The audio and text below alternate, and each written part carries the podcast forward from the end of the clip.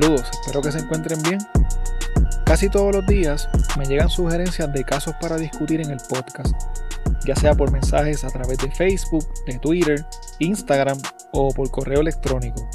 Recientemente me enviaron una noticia sobre una enfermera que asesinó a su hijo y el titular de la noticia me chocó bastante. Decidí entonces buscar más información de este caso y así llegamos al episodio de hoy. En el episodio 30, titulado Tragedia en Jacaranda, hablé sobre las definiciones del filicidio, o sea, cuando un padre o una madre asesina a un hijo. En ese episodio también mencioné algunos tipos de filicidios. En el episodio de hoy tenemos un caso de una madre que acabó con la vida de su hijo. Quiero dejar claro que yo no soy un experto ni un profesional en el ámbito de la psicología, pero tratando de clasificar este acto dentro de una de las categorías del psicólogo estadounidense PJ Resnick que mencioné en el episodio 30, llegué a la conclusión que este caso combina dos de las categorías, el filicidio altruista y el filicidio agudamente psicótico. Quiero repasar brevemente dos de estos conceptos.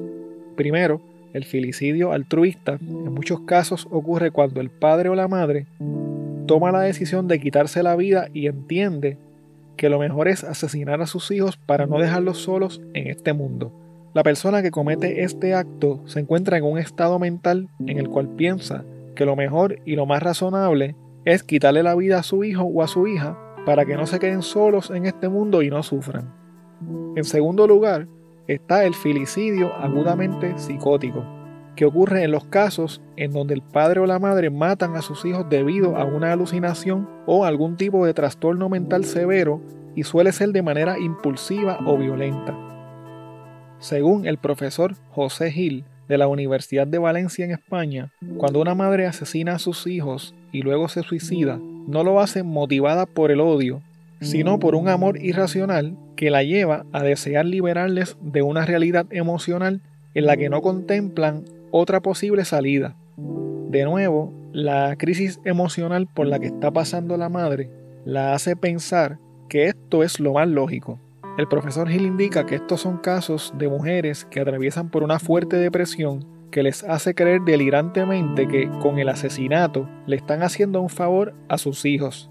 Según este profesor, los padres que cometen este acto en su mente matan a sus hijos por compasión o para liberarlos de sufrimientos futuros. Y algo bien interesante que añade este profesor es que las madres que matan a sus hijos suelen utilizar medicamentos para adormecerlos y casi nunca usan instrumentos traumáticos, es decir, cuchillos, armas de fuego u objetos contundentes. El profesor finaliza diciendo que la depresión juega un rol muy importante en este tipo de muertes. Las ideas delirantes que se desarrollan en una depresión síntomas psicóticos son pensamientos de culpa y de ruina, ideas catastróficas respecto a un futuro negro que invaden la vida de la persona y que piensa que el futuro de sus hijos va a ser horrible.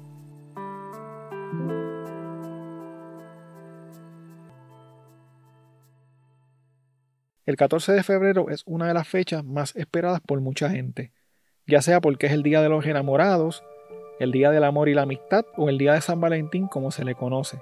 Aquí en Puerto Rico todas las tiendas y farmacias están llenas de peluches, arreglos, chocolates y flores. En muchas escuelas y en muchos lugares de trabajo se reparten regalos, postales y una gran cantidad de chocolates. En cualquier esquina del país alguien pone una carpa para vender arreglos especiales para esta fecha y las floristerías y los restaurantes tienen uno de sus mejores días en todo el año. El 14 de febrero del 2008 ocurrió un evento que empañó ese día para una familia entera y para muchas de las personas que escucharon esta triste noticia ese día. Melania de Jesús Serrano, quien era enfermera, se encontraba pasando por una fuerte depresión. Ella, según se desprende de la investigación y de los testimonios que luego se vertieron en corte, se encontraba desesperada.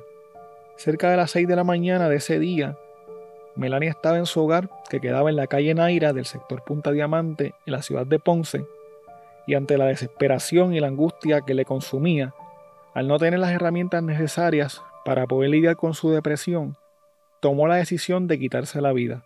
Y al no tener con quién dejar a su hijo de seis años, el niño José Alexander Álvarez de Jesús, ella decidió que lo mejor era quitarle la vida a él también. Horas más tarde, el cuerpo del niño José Alexander se encontraba sin vida, acostado boca arriba en su cama y con su ropita de dormir. Melania dejó un mensaje escrito en el espejo de su habitación que decía lo siguiente.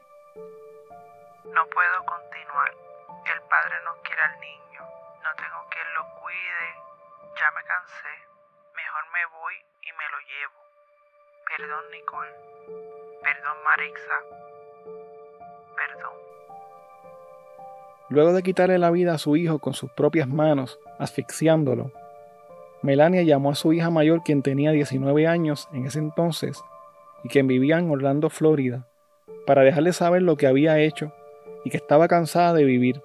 También llamó a una compañera de trabajo para confesarle lo ocurrido.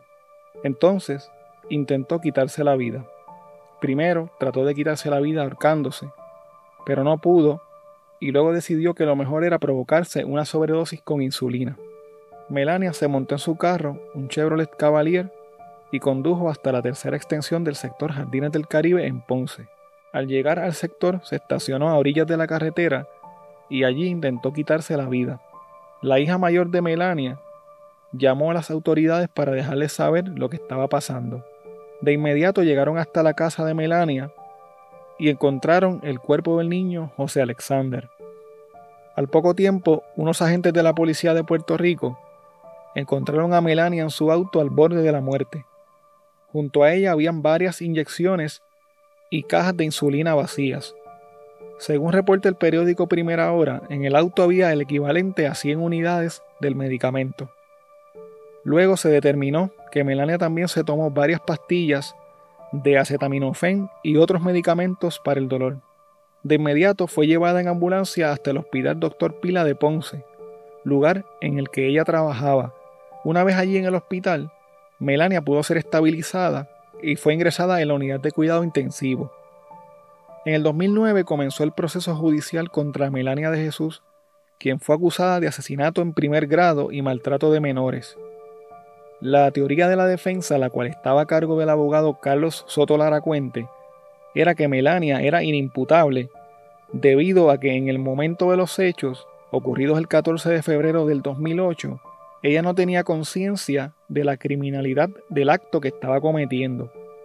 Para los que se preguntan qué quiere decir inimputable, inimputable lo que quiere decir es que una persona no puede ser castigada o responsabilizada de un delito, ya que en el momento de los hechos el acusado no tenía la capacidad mental o psicológica para poder comprender que lo que estaba haciendo era un delito.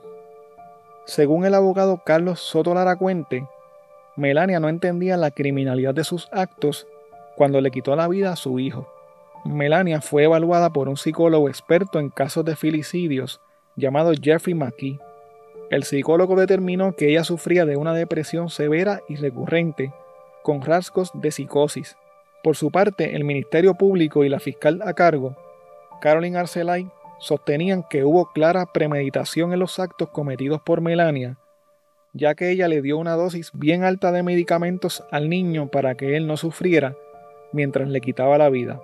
El psicólogo del Estado declaró que ella era competente para poder enfrentar el proceso judicial en su contra.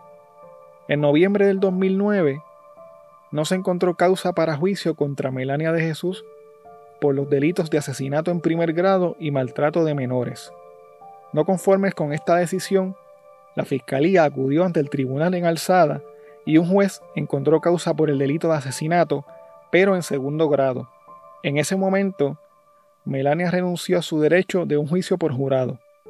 Luego de esto, compareció ante la jueza Magali Galarza. El primero de diciembre del 2009, la jueza Magali Galarza Cruz encontró culpable a Melania de Jesús por el delito de asesinato en segundo grado. Antes de dictar la sentencia, la jueza indicó que este había sido un caso que le impactó en el plano emocional y dijo que era uno de esos juicios que son muy difíciles de olvidar. La fiscal Caroline Arcelay solicitó la pena máxima por este delito, que son 25 años. Por otro lado, el abogado de defensa Carlos Soto Laracuente, solicitó una pena de solo 8 años para su cliente. Melania de Jesús fue sentenciada a 20 años de cárcel por la muerte de su hijo José Alexander, de tan solo 6 años de edad. Durante la vista de sentencia, Melania se mantuvo calmada en todo momento. Puso sus manos al frente para ser esposada e inmediatamente fue escoltada por los alguaciles del Centro Judicial de Ponce. La información más reciente que pude encontrar de este caso es del 2019. Según la información obtenida de la página de la UPR de Río Piedras, Melania se encontraba en el complejo de rehabilitación para mujeres de Bayamón y estaba estudiando para completar un bachillerato en estudios generales. Junto a un grupo de estudiantes de derecho y otras confinadas, Melania colaboró en la creación del Manual para Mujeres Confinadas, Derechos y Procedimientos en la Cárcel, publicado por la Comisión de Derechos Civiles de Puerto Rico. El objetivo principal de este manual, según la Comisión de Derechos Civiles, es empoderar a la población de mujeres privadas de la libertad para que éstas puedan hacer valer sus derechos y reclamos como confinadas una vez son sentenciadas. En un reportaje especial realizado por Femi Irizarri Álvarez para Primera Hora, también en el año 2019, Melania dijo que su pasión sigue siendo la enfermería y que cuando sus compañeras confinadas se sienten mal, antes de ir al médico, suelen acudir primero donde ella. Si necesitas ayuda emocional o si conoces a alguien que la necesite, llama libre de costo y de manera confidencial al 1-800-981-0023.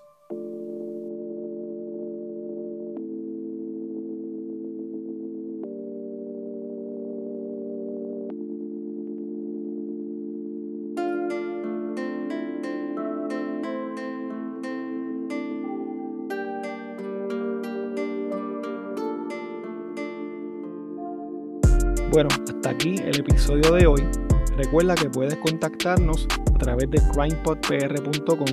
Síguenos en Facebook, Instagram y Twitter como CrimePodPR, en donde estaremos subiendo contenido relacionado a los temas con los que vamos a estar trabajando y sobre noticias de casos criminales principalmente. Recuerda también suscribirte a este podcast en tu aplicación favorita para podcast y compartirlo con las personas que conoces.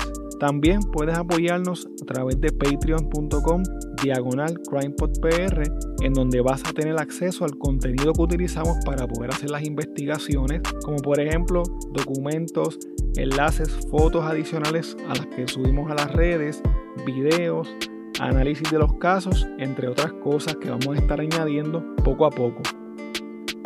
Muchas gracias y hasta la próxima semana.